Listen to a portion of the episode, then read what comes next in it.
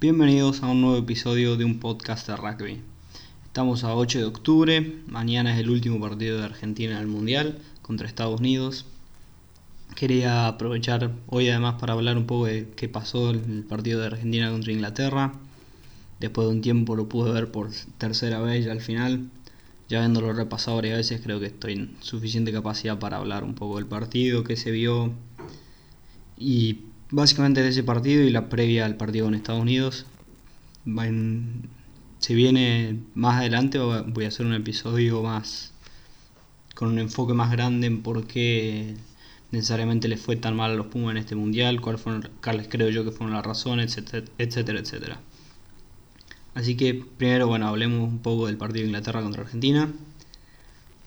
39-10 fue el score final, ganó bien Inglaterra, la verdad que jugaron bien no ayudó la, la roja, la Vanini, arranquemos por el, punto que se habló bastante, la tarjeta la Vanini es roja, para mí es roja, es indiscutida, una lástima, la Vanini venía con pocas amarillas, en 2018 creo que no tuvo ninguna, sobre todo con Jaguares venía con muy muy pocas amarillas, una lástima realmente que, que corte su racha así, es, es un jugador que tiene sus momentos que se le se, se va de partido y de repente golpea a alguien se notaba mucho que era un partido intenso con un, par de minutos antes de la roja de la Vanini hay una pelea que se arma en el piso con, Matera y un par más y cuando tu capitán está metido ahí en, peleas es, que la, tensión se está haciendo fuerte hay, muchos nervios hay gente hay mucha agresión de más digamos en el, partido y en los jugadores así que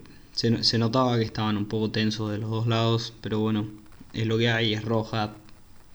Era, es muy difícil ganarle, sobre todo Inglaterra, porque Inglaterra es un equipo complicado de ganarle con uno menos. Hay, hay equipos que yo creo que a los cuales le podés hacer partidos, pero Inglaterra particularmente es uno bastante difícil. Bueno, arranquemos el partido, arrancaba muy bien. Un par de. Una muy buena jugada de Moroni y Urdapilleto, un kick para Moroni que casi logra definir un try solo, pone a Argentina en 5 metros. De ahí una mala decisión de, la fuente para ir a buscar una pelota cerca de, la línea que al final termina estando en apoyo y no hay ningún lado y después un mal paso de la pelleta hace que solo te lleves 3 puntos en vez de lo que podrían haber sido 7. Pero bueno, eran 3 puntos, bien igual, estuvo bien la decisión de patear los palos en mi opinión, no había que jugar, pates primeros minutos, más De ahí viene el try el primer try inglés, es un buen try, es line mall. Y de ahí juegan básicamente Urdapilleta, Urdapilleta muy mal, la verdad, con, con los tackles. Se dieron cuenta que, que había muchos jugadores argentinos, que no sé si muchos, pero un par de jugadores argentinos que si los tentás un poco con el pase a la intercepción, se la juegan bastante a tirarse a la intercepción y no taclear. Los dos principales que estaban en esto era Urda Pillet y Carreras, lo que se notaba que iban a ese lado y intentando marcar un pase plano, haciéndolo dudar un poco al defensor para que piense que puede interceptarla. Se ven un par de movimientos de carrera y Urda Pilleta intentando hacer eso. Y cuando pasa esto se generan espacios para el primer try de Inglaterra. Es un buen try, por, más que Urda Pilleta se manda una magana. Ese es un try que te hacen. Inglaterra se venía con todo moviéndose para adelante, ahí pasa la roja de la Vanini y el partido se cae a pedazos. Lo que prometía ser el mejor partido del fin de semana terminó siendo el menos interesante. Una paliza de Inglaterra sobre Argentina. Argentina encima se queda fuera del Mundial, ni punto bonus, nada. Estaba muy, muy feo partido, pero ¿qué hizo bien Inglaterra en, en este partido, digamos? La verdad es que no hizo tanto, no, mostró mucho, no, no, jugó un rugby excelente, un rugby atacante como juegan los All Blacks que te superan a todos lados. Cuando empezaba a ver estadísticas, Inglaterra hizo básicamente lo que se esperaba que haga. Agarró y le empezó a poner presión a Argentina, la agarraba Farrell, la ganaba Ford y kicks a tus 22, kicks a tus 22. Tenés line ahí en tus 22 y encima tenés uno menos, entonces tenés que salir complicado se notaba falta de comunicación entre Urdapilleta y Cubeli, varios momentos que Cubeli se la pasaba a Urdapilleta para que despeje y Urdapilleta no estaba cómodo, quería esperar una fase más, estaban nerviosos, había nervios por todos lados, estaban muy incómodos los dos, eso es por falta de jugar tiempo juntos, se nota. Cuando estás nervioso y cuando estás en un estado así, si no tenés mucho tiempo juntos, como, tú, como tuvieron Urapillete y Cueli, tuvieron muy poco, empezás a ver errores por, por falta de entrenamiento, básicamente no personal, pero por falta, que no, no juegan hace tanto juntos, Urapilleta y Cueli juegan hace menos de un año juntos entrenando y ni siquiera se sabía si iban a terminar jugando Urdapilleta siempre con Cueli. Lo más probable es que Cueli haya estado entrenando más con Sánchez que con Urdapilleta, que lo lógico, y que escurra con, con Urdapilleta, por ser los dos suplentes.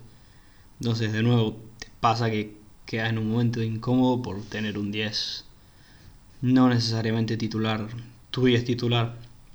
Pero igual debería haber podido, ese falta, ese error particular. No, no hay que darle mucha, de ahí los wins argentinos estaban con poco, en poca defensa. Bordapilletas en general cuando defiende va hacia la zona del win para tirarse o tirándose para atrás. Y esto que, de nuevo, atacar esa zona se notaba mucho como intentaban abrir rápido la pelota. De ahí un par de penales jugar rápido, eso a mí me pareció un poco extraño. Se ve que Argentina no volvía también apenas un penal, porque hubo varias intenciones de jugar un penal rápido, lo cual es raro para Inglaterra mandarse a jugar jugando rápido un penal. Eso claramente fue parte del análisis de Eddie Jones, pero no, no, fue, no les dio grandes frutos, por decirlo así. Y los Pumas, por el otro lado, con mucha presión, se bancaron bien el primer tiempo. Hasta el final del primer tiempo venían muy bien. El partido seguía 5 a 3, muy parejo. Inglaterra le costaba avanzar a pesar de que era muy superior a Argentina y dominaba en cuanto a terreno sobre todo y a juego, manejaba más el juego pero no lograba marcar puntos. Argentina se la bancaba bien hasta el minuto 30 y 30 y largos, a ver si no me equivoco. 36, el try de Elliot Daily, ahí se vende mal eh, perdón, no, me salía el nombre. Boffelli se vende mal, hay que queda mal, queda mal parado ante la defensa, buen try de Elliot Daly de Inglaterra, y ahí ya Argentina se cayó. Fue el primer golpe fuerte, que es el segundo golpe fuerte después de la roja, se empezaba a notar la superioridad inmediatamente después de la salida de Argentina, Inglaterra quiere jugar y quiere jugar y quiere jugar y logra marcar Ben Youngs un try más ante el final, que lo mejor que le podía pasar en Argentina y era que se termine el partido. Pero la realidad es que Inglaterra no hizo muchísimo para ganarle a los Pumas, lo cual es bastante decepcionante. Para cerrar lo que fue un tremendamente decepcionante Mundial de los Pumas. Irse, irse antes de cuarto de final por primera vez, así que. Qué sé yo, pasa, en algún momento iba a pasar, los Pumas. Era imposible, era, es muy difícil mantener ese tan buen nivel, te tocó un grupo duro a Francia le podías ganar, demostrado por cómo Francia casi pierde con Tonga el domingo, en lo que fue un partido mucho más entretenido que el de Inglaterra-Argentina. Pero bueno, eso me parece que es un buen momento ahora, sobre todo en este partido con Estados Unidos, que último partido de Leguizamón, probablemente sea el último mundial de muchos jugadores, Burda Pilleta, hay un par más, hay varios que probablemente sea el, último mundial para muchos va a ser el primer, fue el primero para otros fue el del medio. Ahí tienen que empezar a, sacrificarse más si quieren llegar al próximo. Me parece que es un, una buena idea de decir, ok, cerrar esta etapa. No, no es borrón y cuenta nueva, pero básicamente cerrar esta etapa y empezar a enfocarse, a hacer un enfoque fuerte en el Mundial del año que viene, porque la verdad que, como voy a hablar más adelante en otro video, este podría haber sido tranquilamente el Mundial de los Pumas y por, eso se siente tan decepcionante. El partido contra Estados Unidos no hay, hay mucho que decir, los dos equipos están afuera, así que juegan por jugar.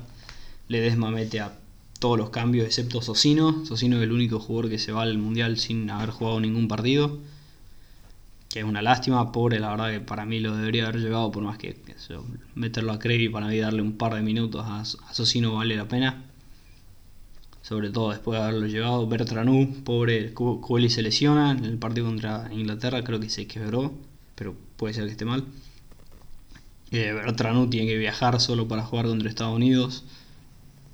Así que, qué sé yo, me, un clavo eso, pobre.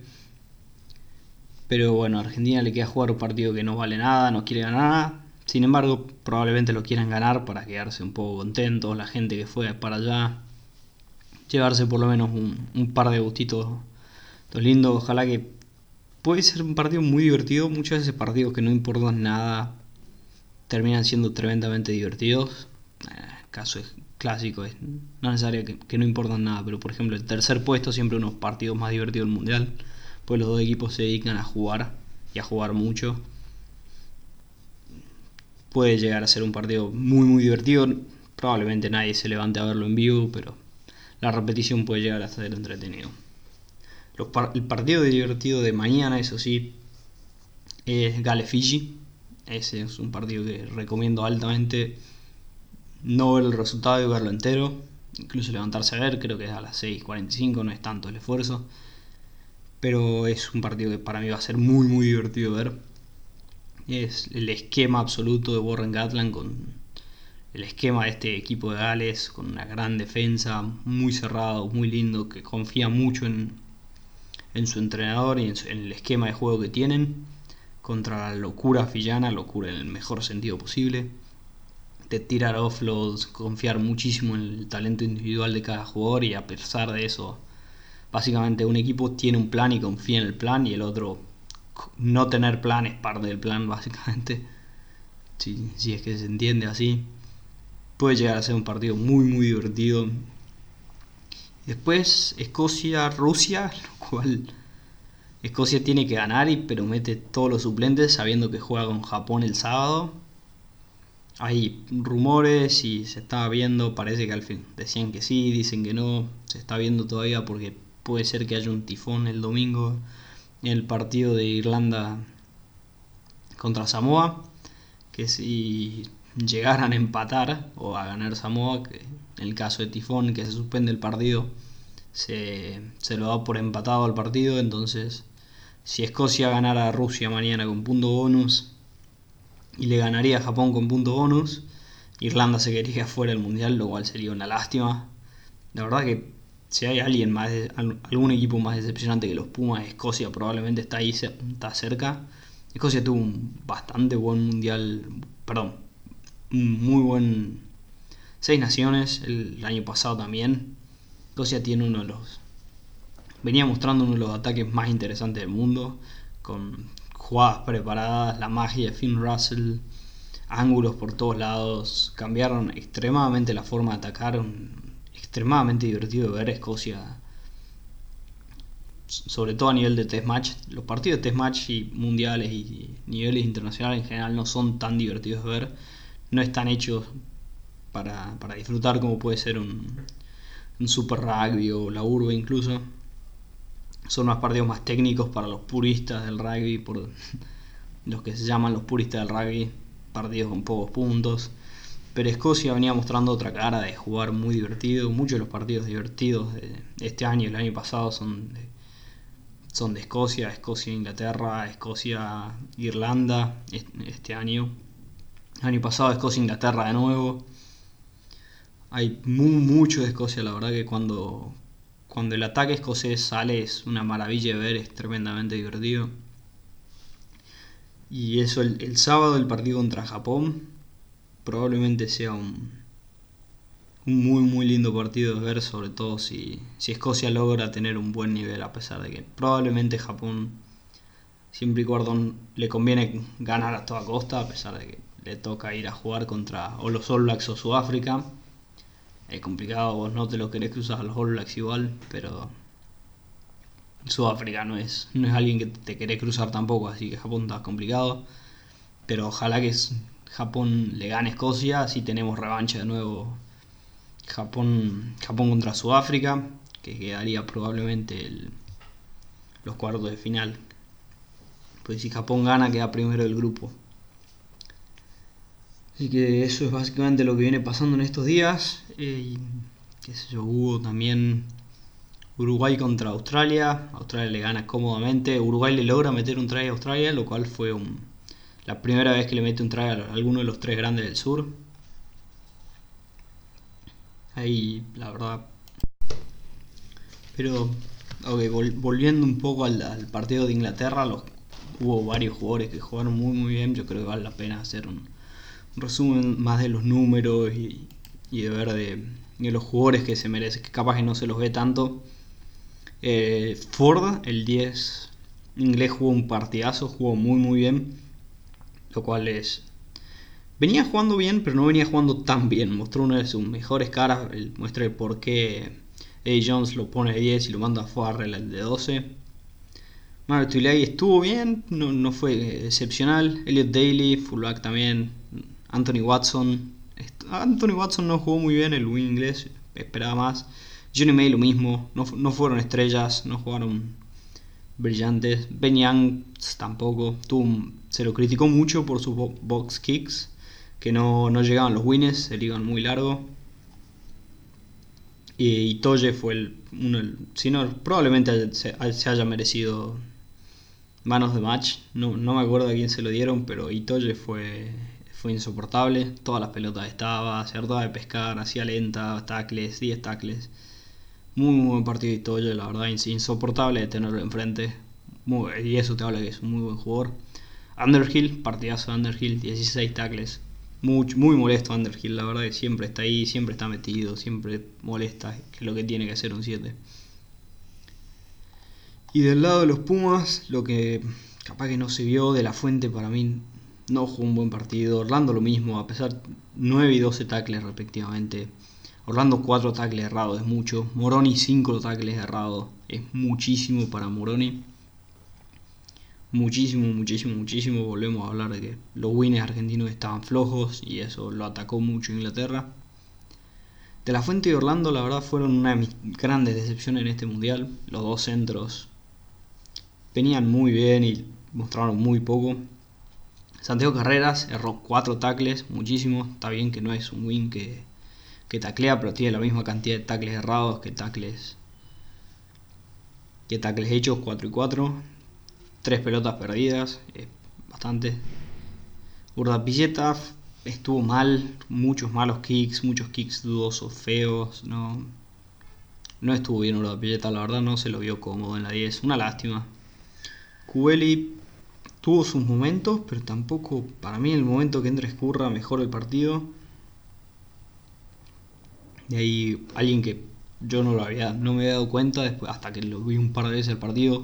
Lo que tacleó Tetas, Tetas Chaparro fue muchísimo. 18 tacles, 0 tacles errados. Julián Montoya 16 tacles. Montoya se junta con Petty siendo el mejor jugador argentino.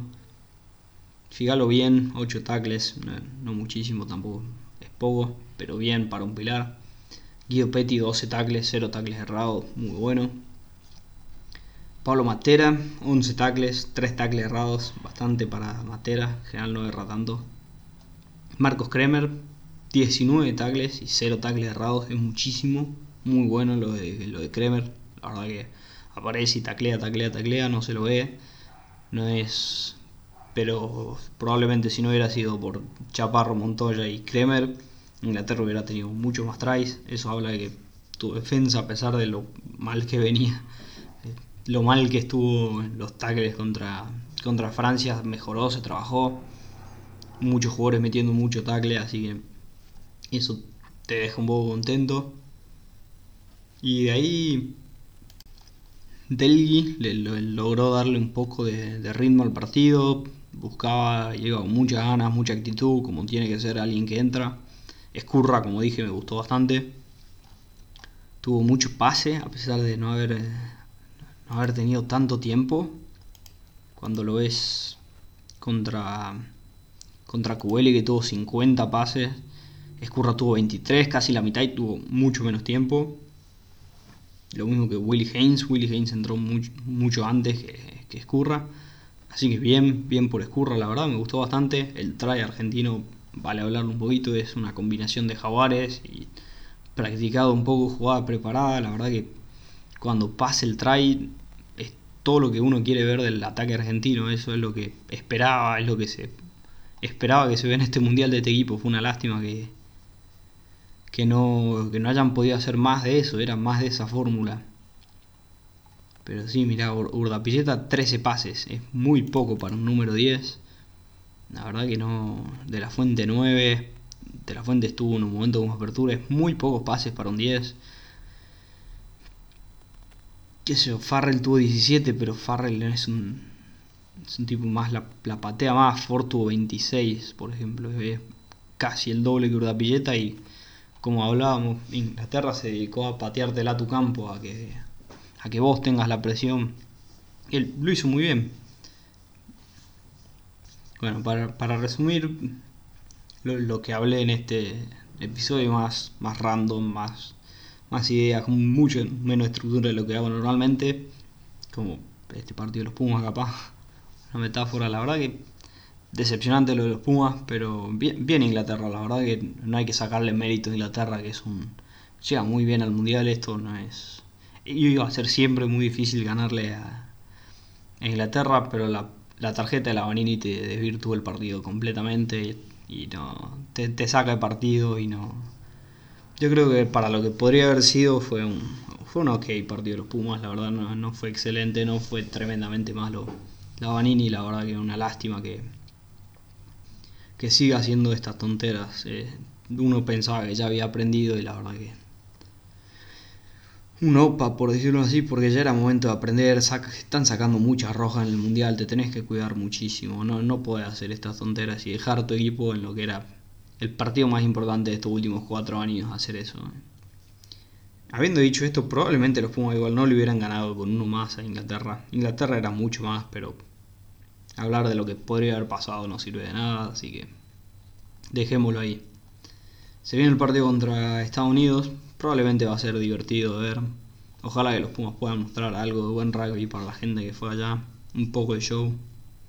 Estados Unidos eh, medio decepcionante en este mundial, era de los tier, tier 2, 3 que más venía mejorando se, mostraba con, la armada de su liga y su sí de su liga profesional ahí en, en su club en su perdón en su país viene mejorando ojalá que logren mejorar más para el próximo mundial un poco decepcionante también le tocó uno de los grupos más difíciles que podría haber estado pero bueno, independientemente, la verdad, decepcionante un poco lo de Estados Unidos. Ojalá muestren una buena cara y sea un buen partido. Yo por encima de ser hincha de los Pumas, hincha de cualquiera, soy hincha de buen rugby y quiero ver buenos partidos. Eh, este, voy a terminar acá este episodio.